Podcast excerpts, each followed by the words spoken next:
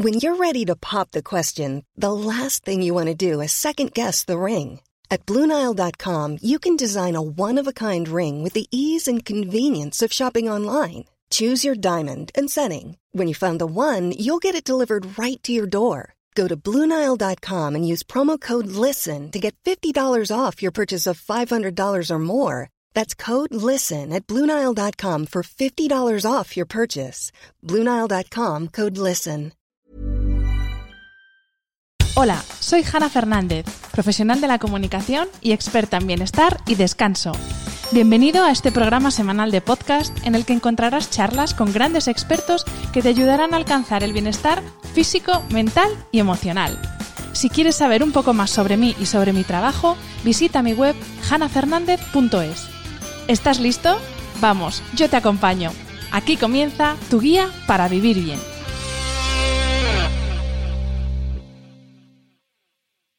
Hola a todos y bienvenidos a un nuevo episodio del podcast de Hanna Fernández, que como ya sabéis, vuelve a estar disponible en todas las plataformas. Esta semana vamos a hablar de una epidemia, pero tranquilos que no tiene nada que ver con el coronavirus. Se trata de una epidemia que lleva años entre nosotros, que cada vez está más extendida y que tiene consecuencias dramáticas para nuestra salud y la de nuestro sistema sanitario. ¿Qué relación hay entre la epidemia de la obesidad y otra epidemia que, según numerosos estudios, crece en paralelo, que es la de la falta de sueño? Según un artículo de la Escuela de Salud Pública de Harvard, una buena noche de sueño puede ser la clave para mantener una buena salud y mantenernos en un peso saludable. Cada vez hay más evidencia científica que demuestra que personas que no duermen lo suficiente tienen más probabilidades de engordar frente a las que duermen una media de 7 u 8 horas cada día. La falta de sueño puede tener efectos sobre nuestro apetito, sobre nuestra actividad física y sobre la función termorreguladora de nuestro organismo, por ejemplo. Resulta que la actividad más sedentaria, entre comillas, que es dormir, es una de las herramientas más efectivas frente al aumento de peso. Para hablar de cómo influye no dormir bien en el desarrollo de la obesidad y en nuestro rendimiento físico, cuento como invitado hoy en el podcast con Javier Butragueño, doctor en Ciencias de la Actividad Física y del Deporte, experto en entrenamiento de la Sociedad Española para el Estudio de la Obesidad, fundador de Obesity Management School, una plataforma de formación para profesionales de la salud, y cofundador de The Apple Project, un proyecto que trabaja contra el sedentarismo y la obesidad desde las etapas más tempranas. Bienvenido Javier y muchísimas gracias por estar esta tarde con nosotros. Pues eh, muchas gracias a ti, Hanna, por, querer estar aquí un ratito conmigo y hablar de este tema. Bueno, algunos de las personas que nos estén escuchando ya te conocerán de los episodios magníficos que has grabado con Chris, con The Beauty Mail, así que bueno, espero que hoy podamos aportar algo de información diferente que va más enfocada al tema del descanso eh, para todos los que nos están escuchando. Así que bueno, vamos a empezar por la pregunta más evidente, que es ¿cómo influye la falta de sueño en nuestro peso y en el desarrollo de la obesidad? Pues, a ver, el tema del sueño, la verdad es que es, un, es una tendencia, como te decía antes, fuera de micros, que, cada vez está cogiendo más, fuerza. La verdad es que es un tema apasionante, complejo, muy complejo, es decir, muchas cosas de las que se pueden decir pueden cambiar en unos años. Y, y, en España tenemos la suerte de que tenemos gente muy buena estudiando en ese tema, como por ejemplo la doctora Marta Garaulet que, hace muy poquito, justo en la SIDO, hizo un webinar acerca de, estos relojes o que, de alguna manera esa, esa, cronobiología que afectaba al peso, ¿no?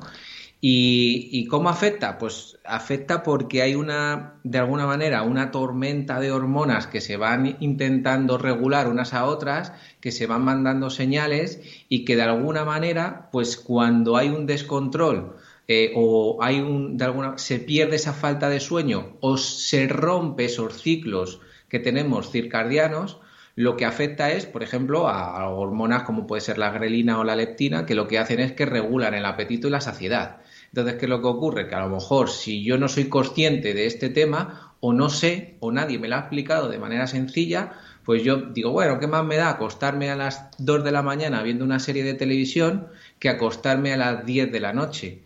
Y no es lo mismo, porque todo ese, ese descontrol hormonal lo que van a hacer es que tú al día siguiente, primero tengas una sensación de saciedad mayor o menor, o que tengas una sensación de apetito mayor o menor, o que luego incluso tus elecciones a la hora de, de coger la comida sean peores.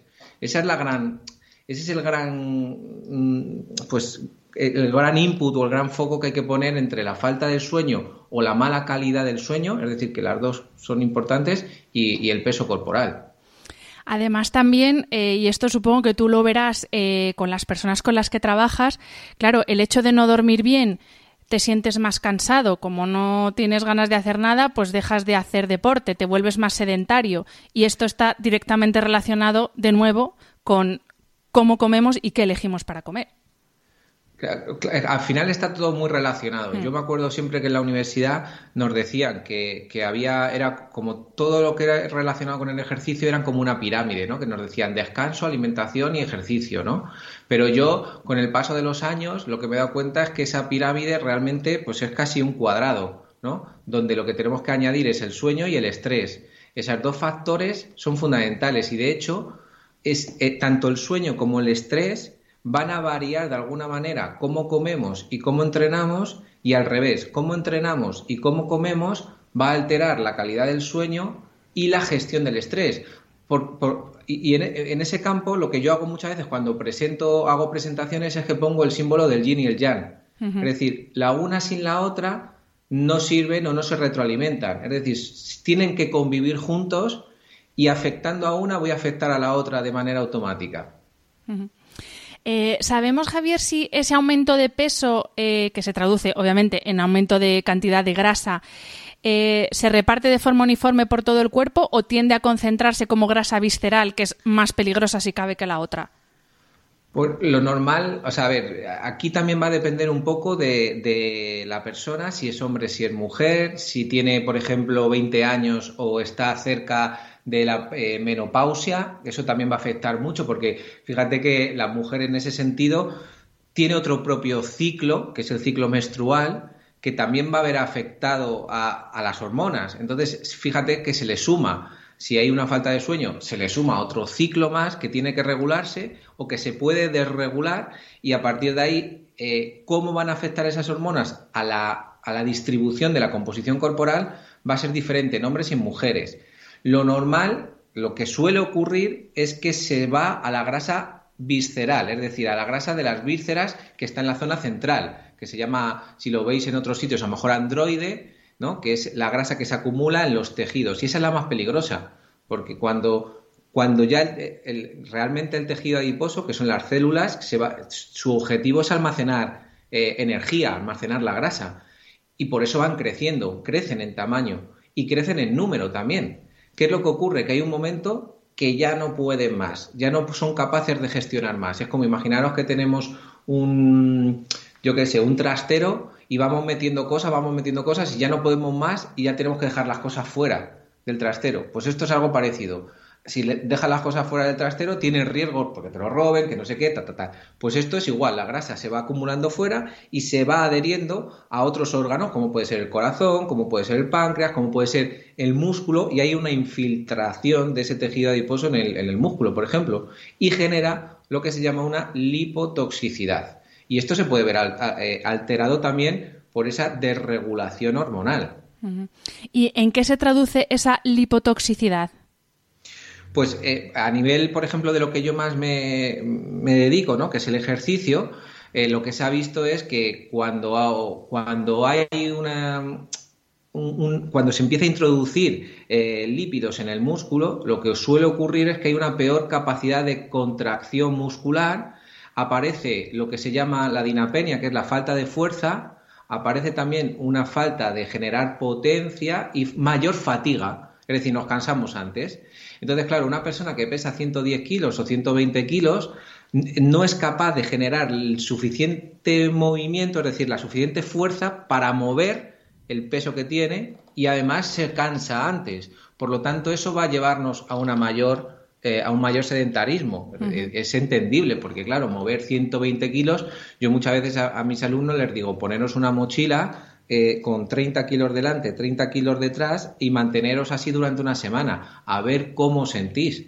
¿no? Entonces, todo eso es súper importante y en, y en eso se va a ver afectado también la reparación de los tejidos. Y ahí es donde entra el sueño y donde entra también el ejercicio.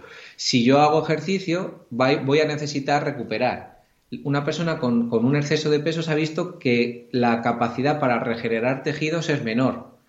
Y si además le añado una falta de sueño, como normalmente ese tiempo de desconexión que tenemos ahí, que además no hay movimiento, es decir, yo cuando me duermo no hay movimiento, también estoy reparando, estoy utilizando mi sistema inmune para regenerar y reparar, pues también se puede ver afectado.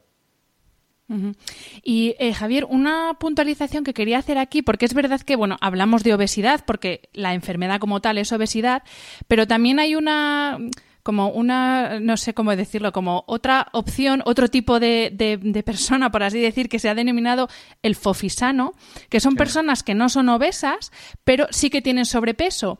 Y eh, eh, la línea muy, eh, es muy fina entre ser extremo y tener que estar todos fibrados con, una, con un índice de grasa por debajo de 8 y otra cosa es esta consideración de que el fofisano no está tan mal, pero claro, lo mismo ese fofisano que no tiene tanta grasa por fuera tiene lo que estábamos hablando de una cantidad de grasa visceral peligrosa. Entonces, ¿en qué momento tenemos que preocuparnos en este sentido? ¿De dónde pasamos de estar sanos a sobrepeso que hay que controlar?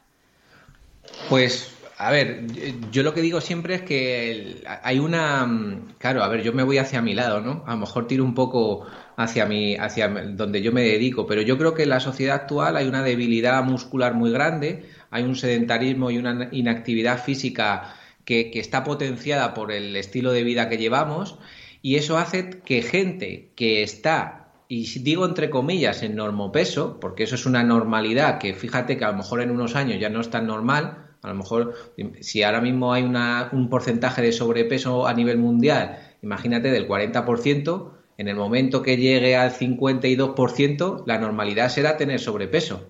¿no? Por eso son, son estadísticas. Entonces, por eso digo muchas veces lo normal.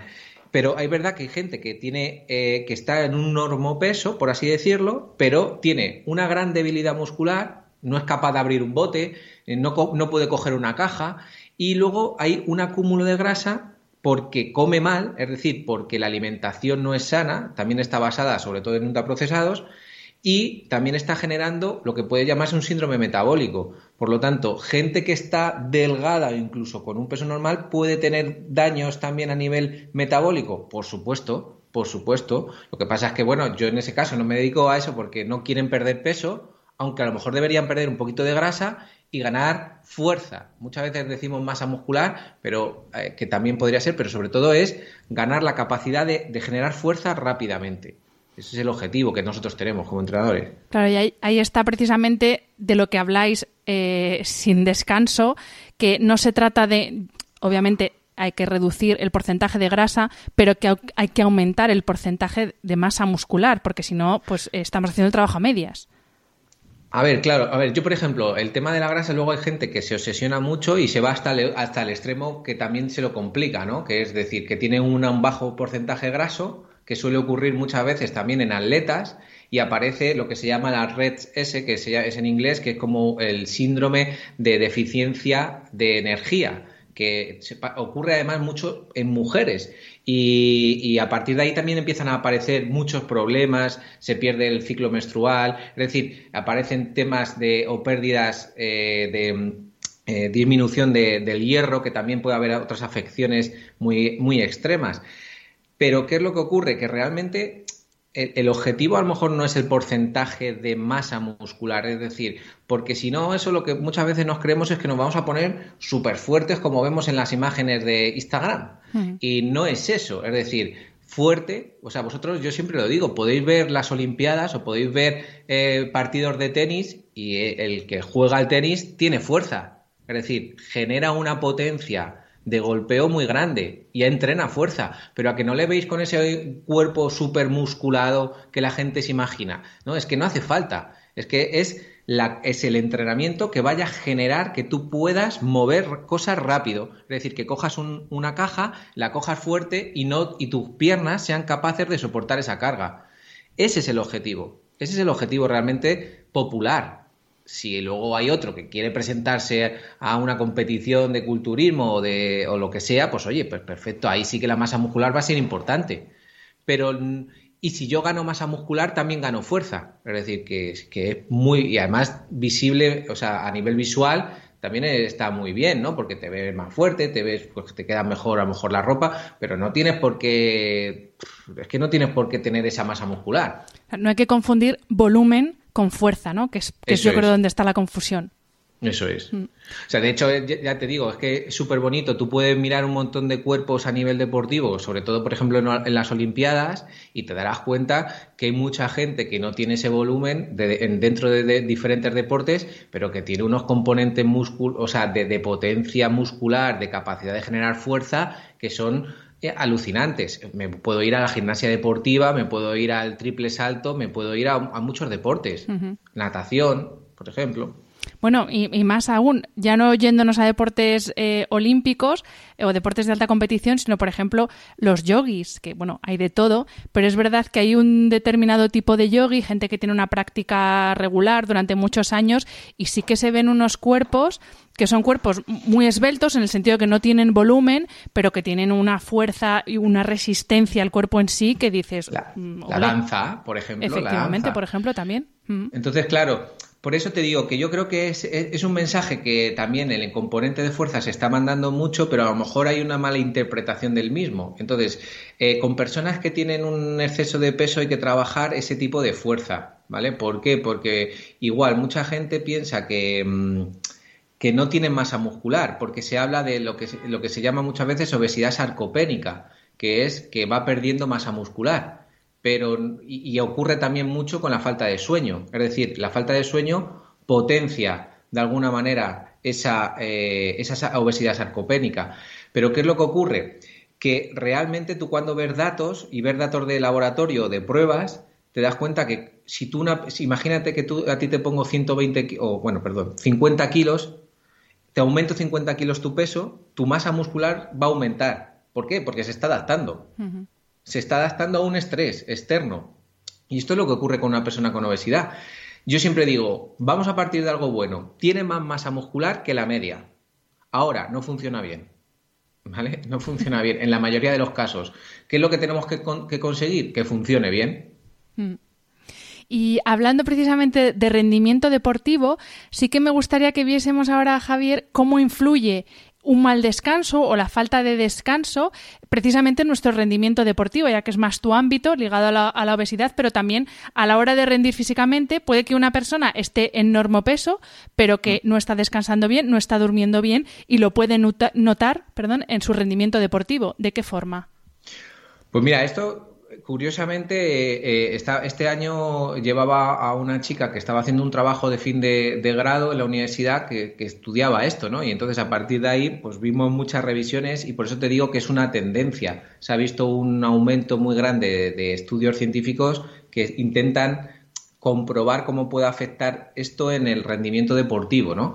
Y, la verdad es que afecta a, casi en todos los sistemas, ¿no? Afecta a nivel cardiovascular, afecta a nivel respiratorio, a nivel inmune, a nivel endocrino, a nivel intestinal, a través de la microbiota. Es decir, la falta de sueño, de alguna manera, está condicionando que pues por ejemplo puede aumentar la frecuencia cardíaca, puede aumentar la ventilación. Si aumenta, lo que quiere decir es que yo voy a estar ya en una situación de estrés permanente durante un tiempo.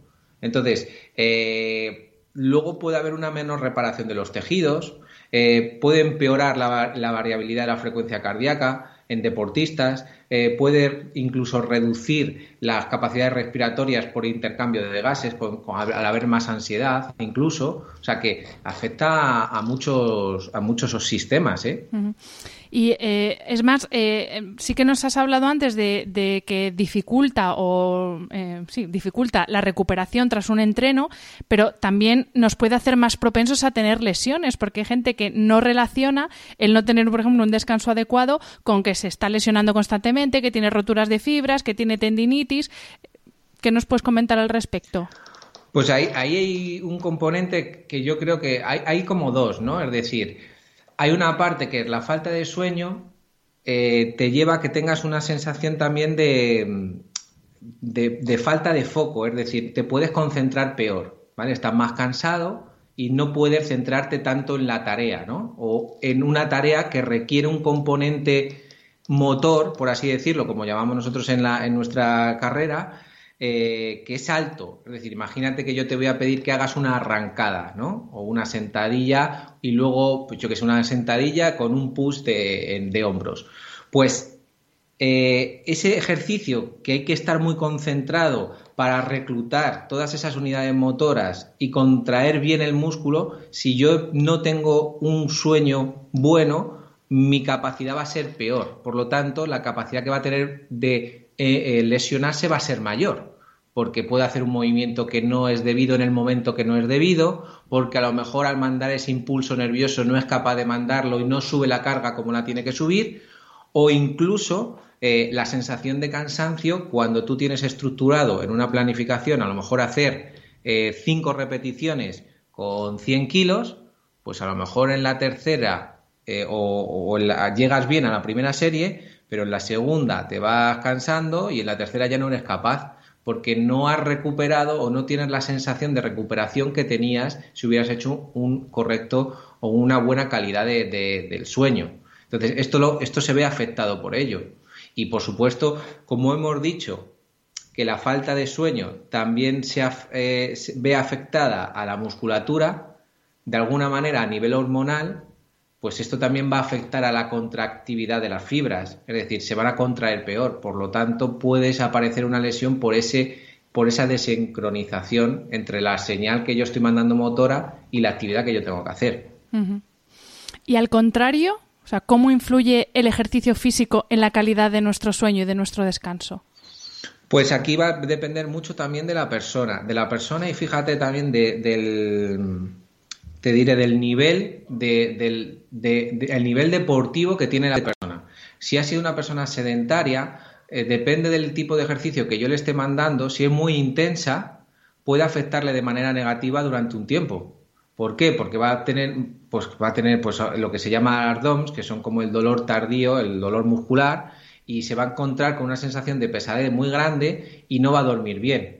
Pero si es un, atleta, pues a lo mejor no, no le va a repercutir tanto y por eso las cargas de entrenamiento tienen que estar muy individualizadas para cada persona, para que no tenga esa sensación y te ayude a recuperar.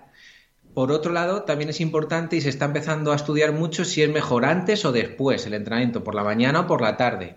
En personas con obesidad y sobrepeso se ha visto que es mejor por la mañana, que tampoco tiene tanta diferencia y que incluso es muy interindividual, es decir, que hay una variabilidad. Tenemos que saber si la persona le viene bien o no. Pero claro, es que no es que solo le venga bien a la persona, es que a lo mejor no tiene otra opción. Hmm.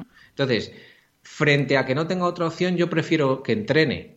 Pero sabemos que entrenar en, en, horas un poquito más tarde, que superen ya a lo mejor las 8 o las 9 de la tarde, puede perjudicar el sueño porque piensa que a lo mejor el sueño debería estar empezando a producirse, no el, propio sueño, pero sí que el descanso que va a llevar al sueño entre las nueve y media y las diez y media de la noche. Eso sería lo ideal, pero no todo aquí y en España menos. En España no se cumple esto, vamos. Entonces, claro, se, se ve afectado por eso. Si yo lo hago por la mañana, beneficia. Es decir, parece que está haciendo un beneficio a la hora incluso de perder peso y a la hora de conciliar el sueño. Si es por la tarde, pues es que también es que es lógico, si el entrenamiento y si además le doy un poquito de intensidad, me puede llevar a una situación de desregulación hormonal porque es un estresor que yo tengo que equilibrar y como tengo que equilibrar, el cuerpo está trabajando y está trabajando a un ritmo que a lo mejor no debería trabajar a ese ritmo en ese momento concreto. Ya me ha respondido una de las preguntas que te quería hacer, que era la de entrenar eh, por la mañana, entrenar por la tarde. Yo en esto creo que, igual que eh, cada uno tenemos nuestro cronotipo, entiendo que también cada organismo se adapta mejor a una forma u otra. Pero la otra pregunta que tenía, también es otra de las grandes preguntas, si es mejor entrenar en ayunas o no. Porque yo, por ejemplo, no puedo entrenar con el estómago lleno, pero hay gente que no puede salir de casa sin desayunar. Ya no te digo entrenar. Entonces, de nuevo hablamos de personalización en este caso, entiendo. A mí, por, claro, por eso también es muy interesante conocerse. Mira, mucha gente dice, pero es que yo no tengo dinero para un entrenador o para un nutricionista o para un tal. Digo, vale, pues no pasa nada. Digo, pero intenta conocerte. Intenta eh, escuchar tu cuerpo. A mí me gusta mucho el concepto de escucharse a uno mismo cuando está entrenando o cuando está comiendo o cuando está eh, leyendo, meditando o lo que sea. ¿Por qué? Porque tú imagínate, yo cuando, voy a poner mi ejemplo para no hablar de nadie, ¿no? Para que veáis que además es interindividual, que es muy personal. Si yo entreno, por ejemplo, natación, la sensación que tengo de cansancio a lo largo del día es mucho mayor que si entreno, por ejemplo, un entrenamiento de alta intensidad. Y no tengo esa sensación de hambre que si, por ejemplo, entreno fuerza. Cuando entreno fuerza, podría comerme mm, lo que me pongan en la mesa. No sé por qué, mi sensación de apetito es muchísimo mayor. ¿Vale?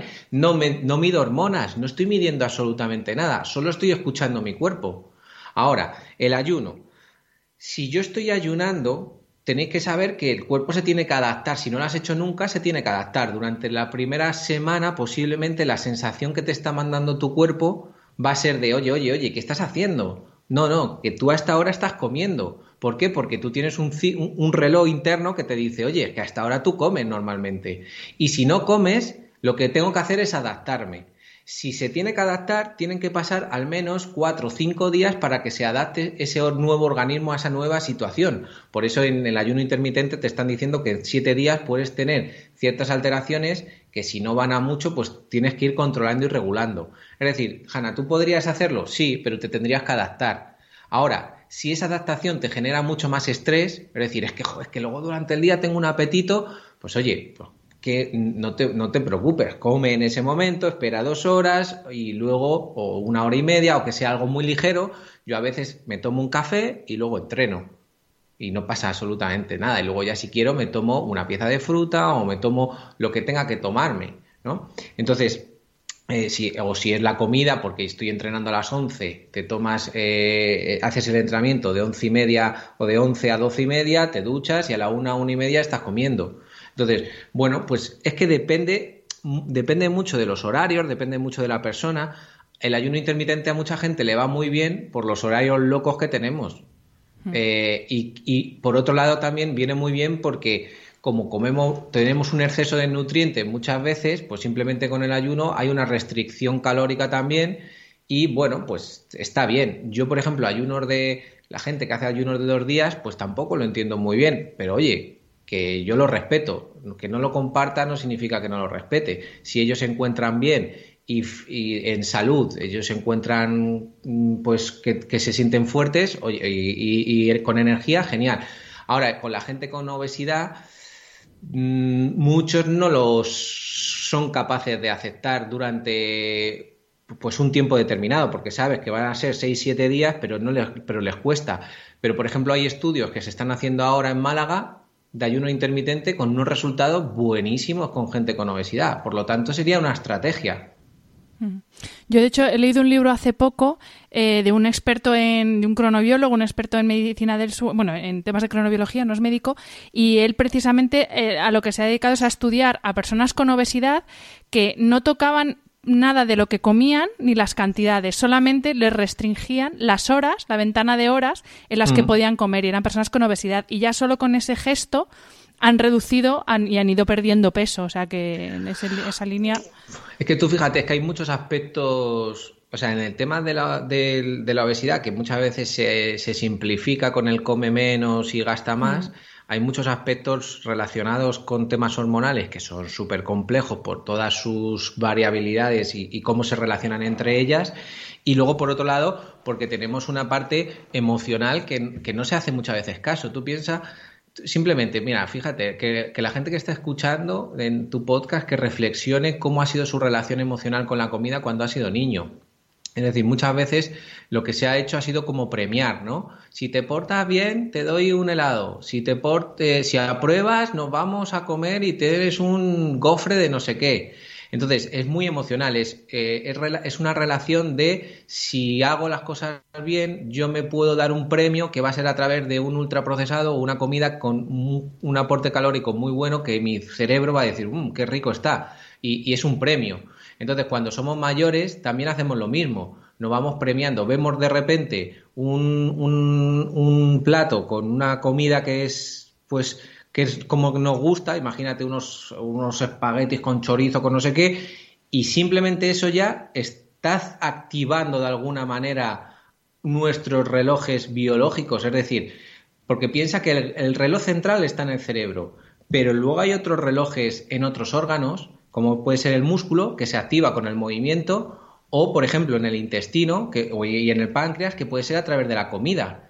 Y eso está mandando señales a nuestro cuerpo. Pero ¿por dónde nos entra? Por los ojos, ¿eh? O sea, por el olfato, por los ojos. Y dices, pero ¿cómo puede ser que yo simplemente viendo eh, este tipo de comida pueda desarrollar un mayor apetito? Pues eso, simplemente vete al supermercado un día con hambre y pasa por eh, un sitio donde haya tartar, donde haya chocolate, donde haya eh, comida que te atraiga. Ya verás cómo vas a ver afectado de alguna manera toda esa regulación hormonal. Y ahí lo sentirás, ahí sentirás, dices, pero ¿por qué me está entrando tanto hambre? Por eso, porque se están activando esos relojes y se activan a través de la visualización, del olor, del olfato, de lo que nosotros hemos vivido cuando éramos niños.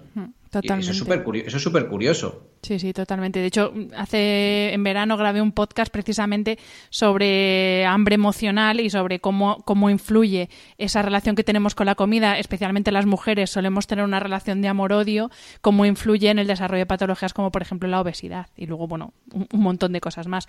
Has mm. mencionado ya un par de veces, eh, Javier, el tema del estrés. Eh, mm. Cuando hablamos de estrés, yo siempre lo digo, no nos referimos a tener muchas cosas que hacer en el trabajo. Estrés es no saber gestionar, en cierto modo, eh, nuestras emociones. Eh, ¿De qué forma afecta el estrés al desarrollo de la obesidad? Pues, pues, pues, mucho, mucho, mucho y, fíjate que es lo que hablábamos también antes, que ahora la situación en la que nos encontramos, pues, pues va a ser una variable clave en el control de la salud porque el estrés se puede producir. nosotros, de hecho, cada persona tiene un nivel de estrés, ¿vale? Es decir, cada, cada persona, de hecho, lo gestiona de una manera. Y lo que para ti a lo mejor es un estresor muy alto, porque imagínate que, no llegas a fin de mes con el dinero que tienes, para otros es su vida normal y ese estresor no le tiene. Entonces, eh, esto es muy personal por, para cada uno también. Pero claro, el estrés Tú piensas que hay una hormona del estrés que es el cortisol, ¿vale? Ese cortisol lo que hace de alguna manera es que se va regulando con factores estresantes y normalmente va fluctuando, pero si se mantiene de manera crónica, lo que hace es que hay una disfunción en el resto también de hormonas, ¿no? Y el sueño es una de las cosas que lo está como equilibrando. Si el cortisol se suele dar desde las 12 más o menos, o desde las once y media hasta las 3 de la mañana, y luego hay picos a, partir de las 5 de la mañana hasta las 6 y otro a lo mejor a las 7 de las 8, si yo no estoy durmiendo durante ese periodo, durante ese momento, las hormonas del estrés también están cambiando y me pueden afectar a la regulación de otras que me van a que me van a afectar a que yo tenga más apetito, que yo tenga más saciedad, etcétera. Pero es que no solo afecta a eso, sino que si yo tengo componentes de estrés como por ejemplo que no llego a fin de mes, como puede ocurrir ahora a muchos autónomos en este momento, o que yo estoy viendo constantemente noticias que no son que no, que no son buenas, que yo no puedo ver a mis amigos, eh, que los médicos, por ejemplo, médicos y profesores ahora mismo estarán en una situación de estrés continuada que llevan desde febrero ese tipo de estrés hay una respuesta hormonal y posiblemente tengan una falta de sueño, tengan mayor probabilidad de coger peso, porque también va a hacer que tú elijas de alguna manera un alimento que te dé una recompensa también y que te y que te sacie de alguna manera esa sensación que tú tienes de hambre, que puede ser muy emocional también, producida por el estrés y producida por también por esa falta de sueño. No sé si me he explicado Perfectamente. Eh, bien, ¿no? Entonces, hay, una cosa que es muy curiosa, yo no sé si alguna vez os lo han explicado, que se llama como... La, eh, bueno, en la homeostasis tú, sí sabes lo que es, ¿no? Ese, sí, pero explícalo porque son términos que, conviene explicar bien. Bueno, pues la homeostasis es, es, un componente que tiene nuestro cuerpo que lo que intenta buscar es el equilibrio constante eh, de salud en nuestro cuerpo, ¿vale? Entonces, imagínate, yo hago un entrenamiento y eso es un estresor. Y cuando yo recupero, lo que hace el cuerpo es regenerar los tejidos, utilizar el sistema inmune para repararlos y para regenerarlos, o si hay algún tipo de bacterias, pues para eliminarlas. Eh, y, lo que hace es buscar el equilibrio. Y luego hay otra cosa que se llama como la carga eh, alostática, ¿vale? Que se llama, que esto es un, término muy interesante y es cómo aprende nuestro cuerpo ante esos desequilibrios constantes. Te voy a poner un ejemplo que, para que se entienda bien. Eh, la gente que ha hecho periodos de pérdida de peso muy agresivos, por ejemplo, de 800 kilocalorías, y si ha hecho más de cuatro veces, nosotros lo llamamos como ciclos, cuatro o cinco ciclos, se está viendo que su cuerpo cuando va a hacer otro tipo de dieta responde peor a la dieta y responde peor al ejercicio. Porque ha habido un aprendizaje por parte del cuerpo que, oye, mira, estás poniendo muy poca, eh, muy poca energía y yo necesito mantenerme vivo. A partir de ahí, todos mis sistemas van a estar muy focalizados en mantener ese equilibrio. Si yo esa carga, esto es lo mismo, si yo ese estresor lo voy teniendo todos los días, por ejemplo, los médicos, 140 pacientes hoy, mañana 150, otros 140, tenemos que abrir una planta de la, nueva de la UCI, tenemos que no sé qué, es estrés, estrés, estrés. Me voy a casa y no puedo dejar de pensar porque yo estoy en las noticias, estoy viendo que las decisiones políticas no son buenas, estrés, estrés, estrés. Y eso lo que hace es que activa todos los sistemas neuroendocrinos. ¿vale? Y todo eso lo que va a llevar es a una desregulación hormonal. Es decir, los médicos ahora, yo lo que les diría, y los docentes y demás, es cuidar muy bien, muy bien, muy bien todo vuestro entorno eh, de salud en el hogar, es decir, crear un oasis crear un sitio donde, oye, aquí ya no escucho tantas noticias, no se habla de este tema, cuando tengo que dormir me voy a dormir a una hora un poquito antes, con una luz un poquito más baja, me olvido del móvil, que eso debería ser todo el mundo. Pero en este momento puntual, donde estamos viviendo, hay un sector que está conviviendo con un estresor muy alto.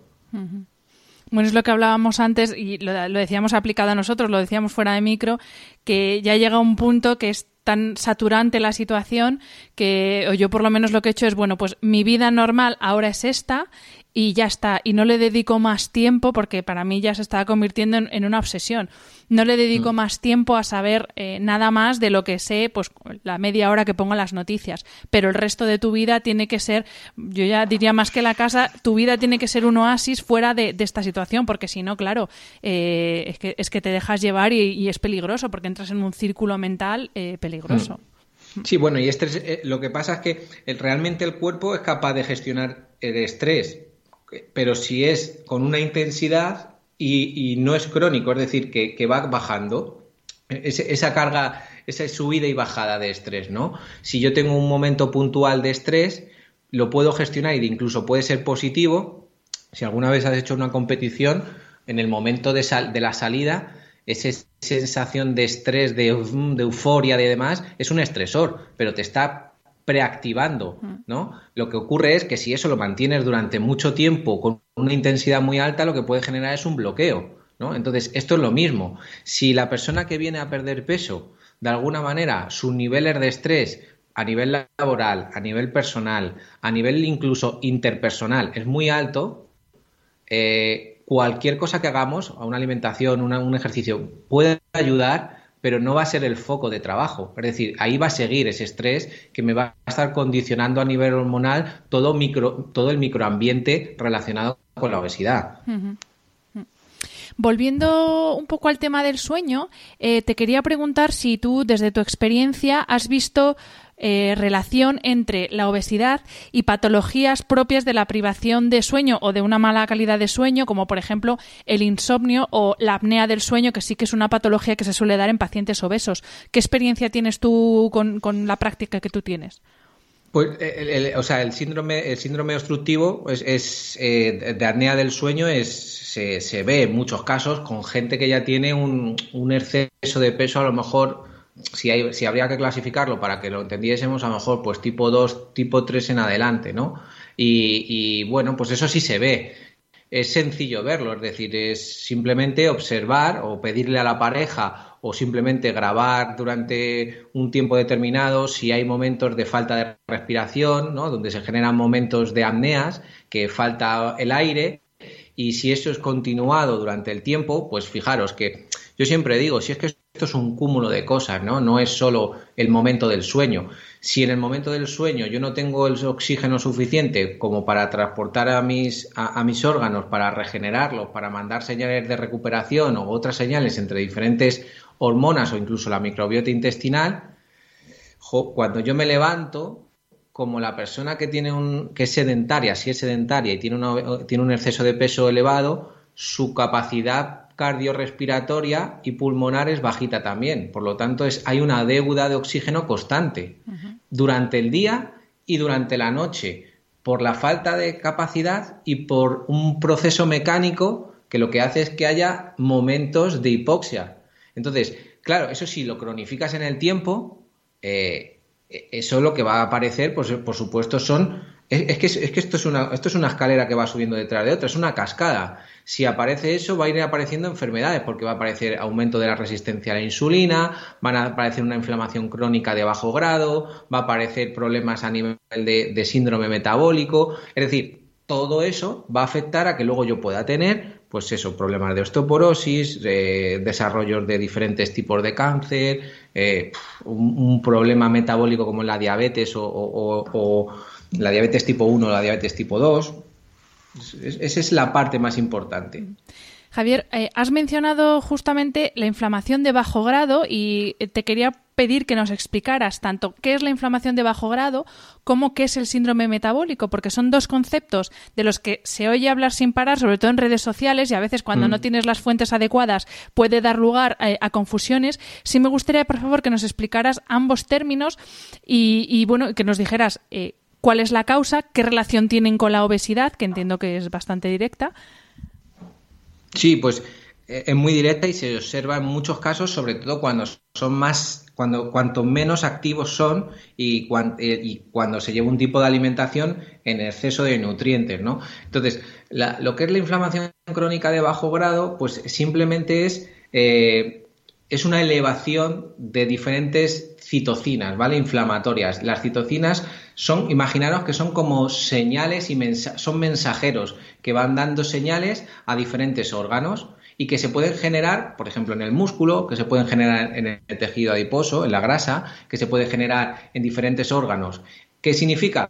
Que los órganos están hablando entre ellos, es decir, tienen una comunicación. Otra cosa es que no sea verbal, sea a través de estas señales que yo estoy dando. Pero imagínate que es mejor que yo te esté diciendo, imagínate que yo soy un órgano, ¿vale? Que yo soy eh, el músculo, por ejemplo, y, tú eres, eh, yo qué sé, el sistema nervioso central. Y yo te estoy diciendo, qué guapa eres, qué bien lo estás haciendo, qué buenos podcasts, de verdad, siga así, venga, vamos, trabaja, que lo estás haciendo súper bien. Tú misma, fíjate, te ha salido ahora mismo como una sonrisa, porque es un mensaje que lo que genera bienestar lo que, yo, lo que has hecho simplemente ha sido contraer el músculo. Lo has activado. Y como lo has activado, empieza a mandar señales de bienestar. Es decir, empieza a generar un equilibrio que va a intentar controlar o gestionar todo el organismo para que esté equilibrado. Ahora, sin embargo, si, yo no me, si tú no mandas esa señal como sistema nervioso central al músculo, es decir, a mí no me dices nunca nada, estás parada, yo te digo, joder, qué pesada eres, es que no vale para nada. Venga, que siga ahí eh, sentada sin hacer absolutamente nada. Esto es una señal inflamatoria, ¿vale? Lo otro es proinflamatorio, esto es inflamatorio. Sería, generas una situación de estrés, estás mandando señales a otros órganos que no les hacen sentir bien, y lo estoy simplificando mucho, ¿no? Y que eh, eh, tiene una relación directa con la obesidad. ¿Por qué? Porque el tejido adiposo manda muchas señales proinflamatorias y lo que afecta es al sistema inmune, es decir, realmente la inflamación crónica de bajo grado se genera porque el sistema inmune está alterado, no es capaz de gestionar todo el tejido adiposo que hay en la persona, que además está yendo a otros órganos y que está mandando señales de malestar. Y fíjate, entonces empieza a haber como un caos, empieza a haber un caos absoluto.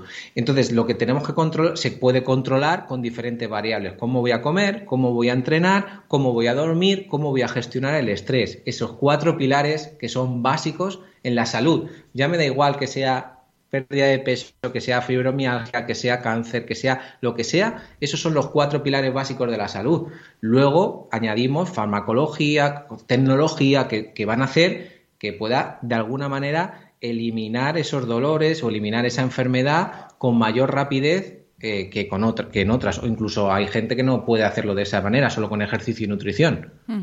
El tema del síndrome metabólico realmente es como, un, es como un grupo de factores de riesgo, ¿vale? Es decir, realmente aquí lo que no son señales, sino lo que vamos a ver son como propiedades, por así decirlo. ¿Cómo se ve? Pues, por ejemplo, si el perímetro abdominal eso es una, es una variable que casi siempre mide el profesional.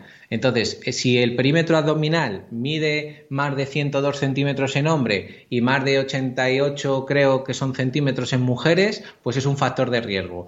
Eh, en analíticas vamos a ver triglicéridos, HDL, vamos a medir presión arterial o vamos a medir también los niveles de glucosa en ayunas o incluso dos horas después de haber, de haber hecho la ingesta eh, de alimentos. Si, si, esos si esos valores no salen con valores de normalidad que representan la normalidad, cuando yo tengo dos o más de dos, esto va, es que esto va en función de la asociación o de las guías que tú mires, ¿no? Pero si tienes dos o más de dos, pues te dices, oye, tienes un síndrome metabólico que te está diciendo, algo puede estar afectando a nivel hormonal, a nivel de inflamación crónica de bajo grado y te va a llevar a algún tipo de riesgo relativo con alguna otra enfermedad. Tener más de dos, ¿vale? Es decir, si tú tienes la presión arterial y tienes los triglicéridos altos, o tienes resistencia a la insulina, o tienes una obesidad abdominal, posiblemente una está relacionada con otra. De hecho, lo que es el exceso de peso casi siempre potencia todas estas cosas. Es decir, es un potenciador. Por eso muchas veces dice, eh, cuando has dicho lo de fofisano, ¿no? Dices, no, es que hay eh, eh, otro término que se utiliza mucho que es, aunque a mí no me gusta, pero es obeso metabólicamente sano, ¿vale? que no tiene ningún tipo de, de, síndrome metabólico, es decir, tiene, tiene exceso de peso, pero no tiene los triglicéridos altos, la presión arterial está controlada, la glucosa está controlada, eh, solo tiene a lo mejor pues un perímetro de cintura que a lo mejor tampoco es, que a lo mejor el acúmulo de grasa está en la zona de las caderas, en muchos casos en la mujer sobre todo. Pues a lo mejor eso es lo que se denomina, a lo mejor incluso que tiene una buena masa muscular o una buena capacidad de generar fuerza. Cuando se dice metabólicamente sano, parece que ya estás bien, pero es que eso es precursora de lo que puede estar ocurriendo, ¿vale? Es decir, la, línea entre el que yo pueda estar ahí o pueda pasar al siguiente es muy fina. Entonces, si yo, por ejemplo, de repente tengo un episodio de estrés o, por ejemplo, empieza a haber una falta de sueño porque he tenido un hijo, ¿vale? De repente, que eso es, por ejemplo, es muy normal, ¿no? Eh, me quedo, nos quedamos embarazados y de repente viene alguien nuevo que no sé gestionar, que me genera estrés, que no duerme por lo que sea y yo tengo esa falta de sueño, pues oye, ya has pasado de un sitio, has pasado a otro, ¿vale? ¿Por qué? Porque esa falta de sueño te va a hacer que tenga mayor resistencia a la insulina, porque va a hacer que suba la presión arterial y ya has pasado, es decir, ya estás en el otro lado. Es mejor encontrarte en un normopeso y que cueste mucho más llegar al síndrome metabólico que, eh, que, considerarse de esa manera. Pero te lo he dicho antes, hay gente que está en normopeso que tiene síndrome metabólico, ¿eh? es decir, que, tiene, que se encuentra bien, pero tiene los triglicéridos altos, que tiene resistencia a la insulina, que tiene una glucosa muy elevada postpandrial o incluso justo antes de comer, es decir, que, que nos encontramos eso, problemas metabólicos en gente con normopeso, pero si tienen obesidad, pues se potencian. Bueno, la siguiente pregunta, más que una pregunta, es un poco eh, ratificar lo que nos vienes explicando desde el principio, porque claro, una vez que eh, salimos de esa situación de obesidad, hemos alcanzado el normopeso, de la misma forma que para no llegar a la situación de obesidad, el descanso es uno de los hábitos fundamentales para mantener ese normopeso, el tener un sueño y un descanso adecuado, eh, entiendo por tanto que es también fundamental.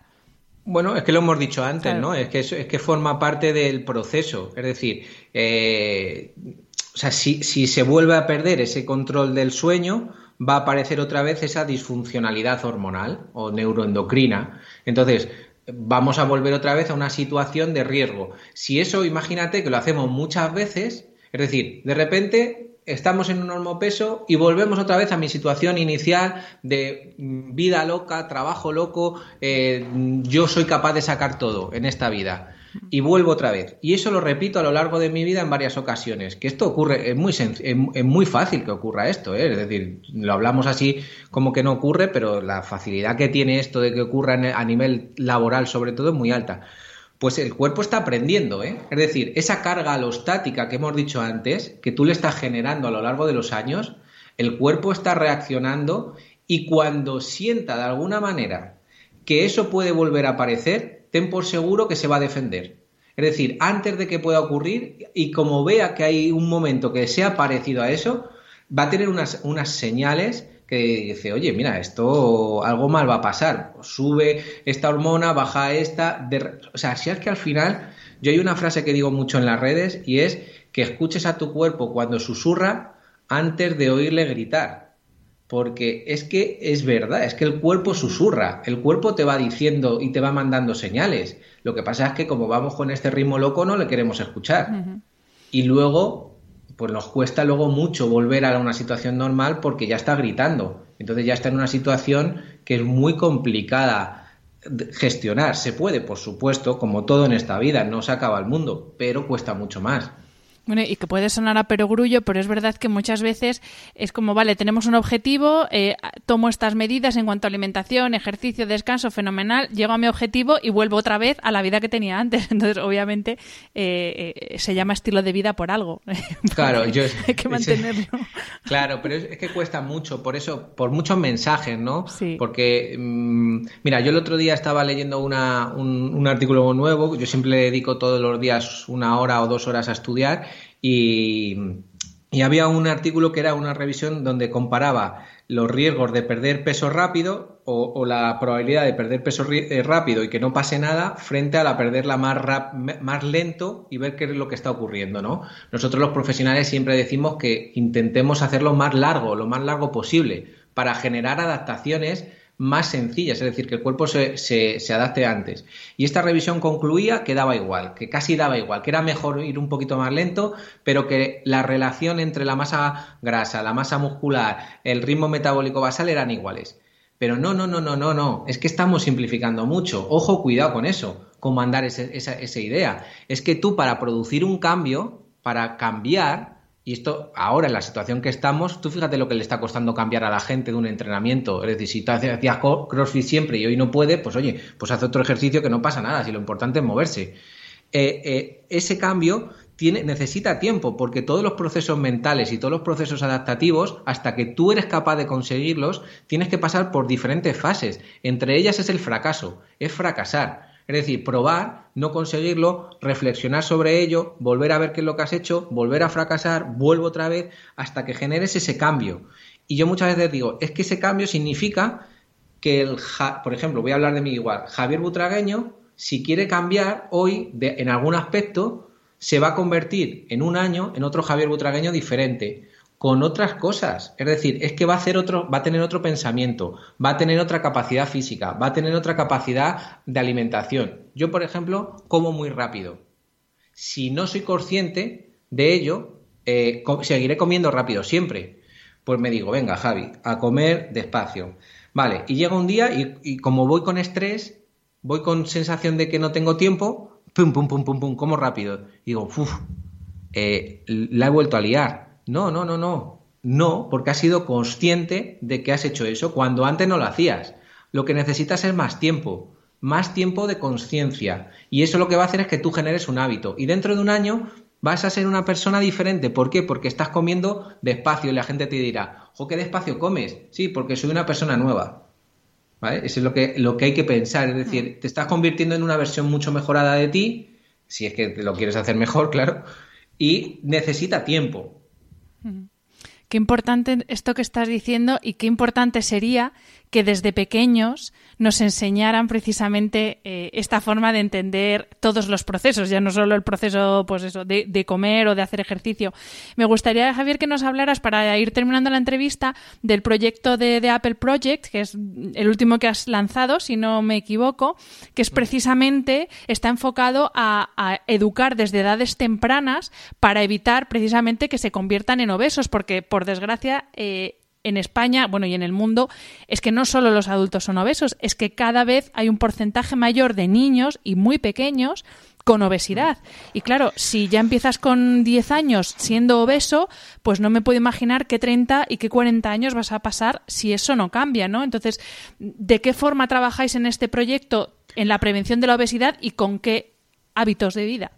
Pues mira, por, un lado trabajamos como, como nos dejan los colegios. Es decir, desde aquí yo agradezco mucho a los colegios que están en el proyecto. ¿Por qué? Porque han hecho un esfuerzo muy grande en una situación muy complicada De hecho, el, Brains es uno de los colegios que está, el Joife también estuvo y está haciendo cosas con, con The Apple Project. Yo aquí tampoco, o sea, a ver, no me, yo no me voy a poner medallas. Aquí los que están haciendo el trabajo son Sergio, son Bárbara, que son los desarrolladores y los creadores de Apple Project, eh, que junto con Esther, que es la nutricionista, que son los que están haciendo todo, todo, todo el trabajo.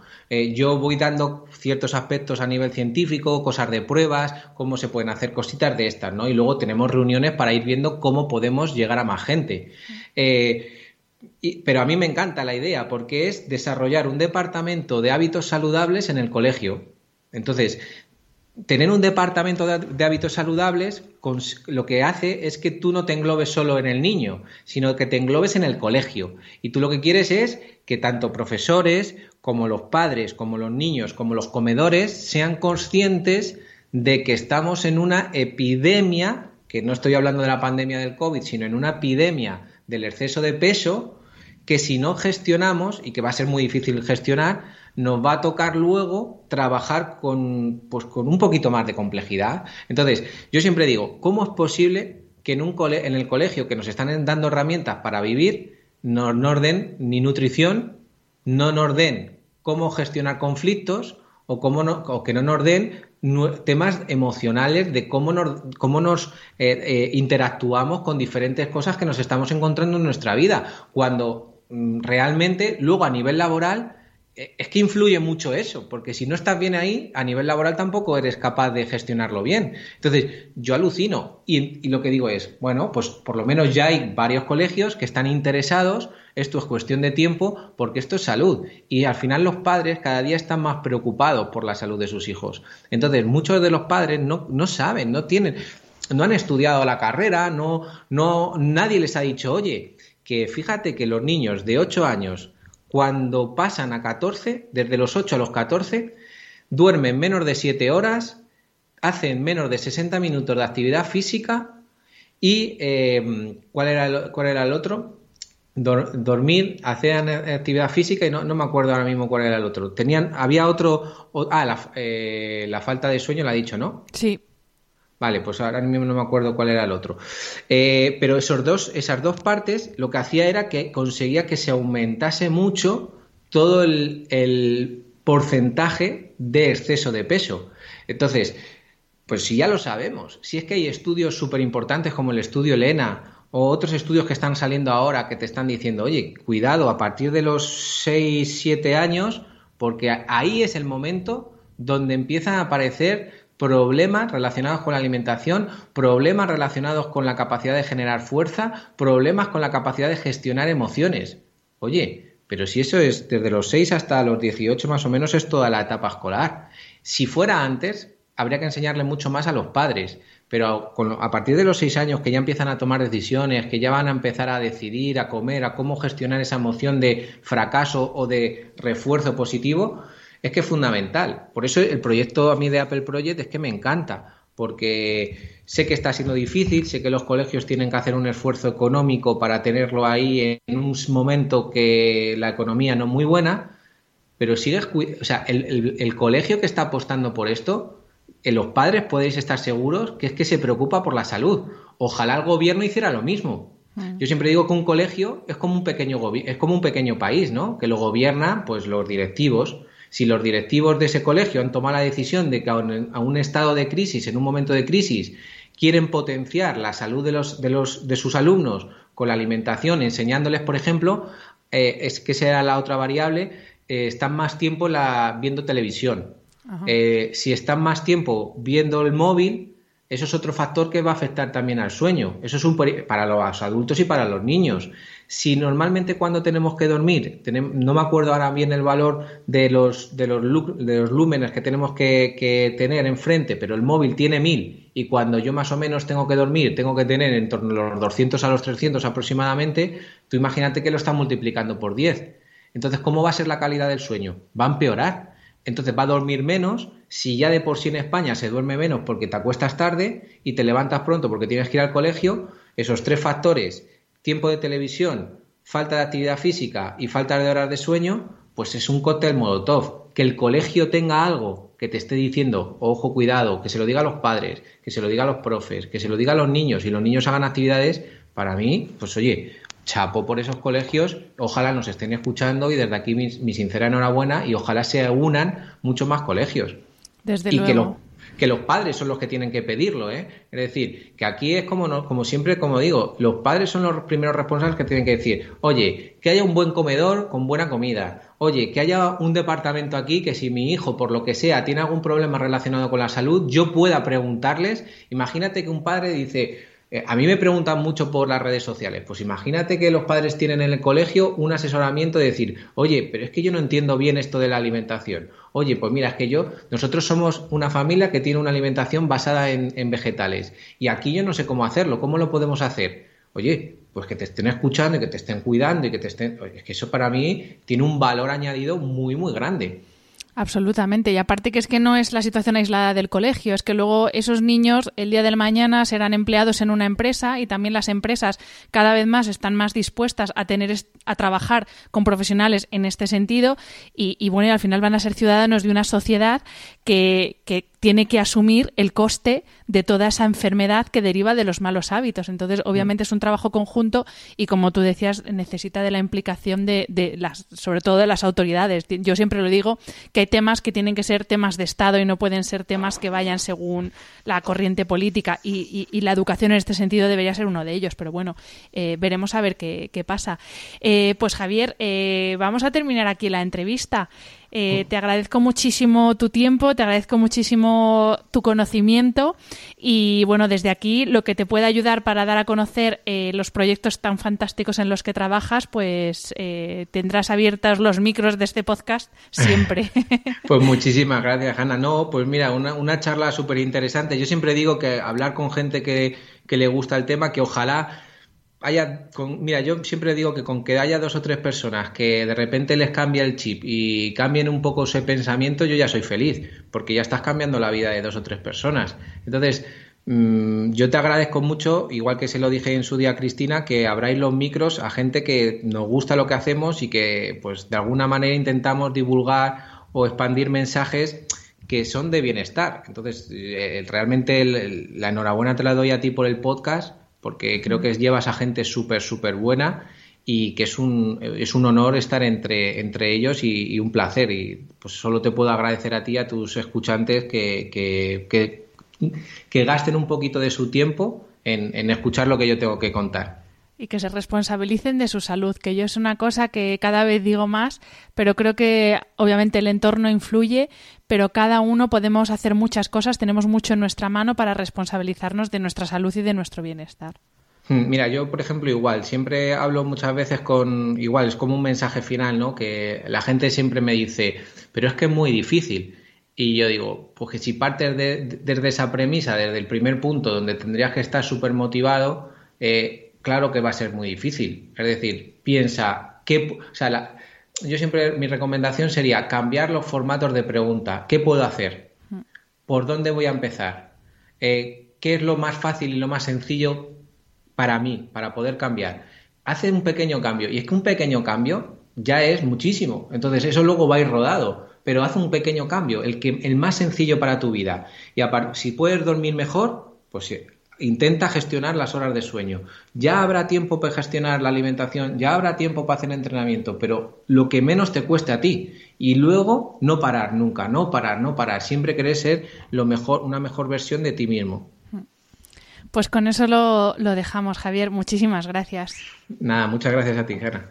Y como siempre, a los que nos estáis escuchando, muchas gracias por estar al otro lado del micro y hasta la semana que viene. Espero que hayas disfrutado del episodio. Me ayuda mucho conocer tu opinión y tus sugerencias para este programa. Si quieres escribirme, puedes hacerlo a través de mi página web hanafernandez.es, donde encontrarás las notas sobre cada episodio y recursos adicionales.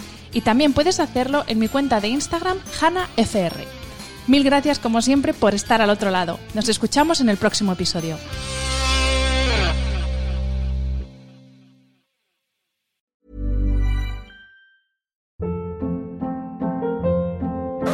Hold up. What was that? Boring. No flavor. That was as bad as those leftovers you ate all week. Kiki Palmer here, and it's time to say hello to something fresh and guilt-free. Hello Fresh. Jazz up dinner with pecan-crusted chicken or garlic butter shrimp scampi. Now that's music to my mouth. Hello Fresh. Let's get this dinner party started. Discover all the delicious possibilities at hellofresh.com.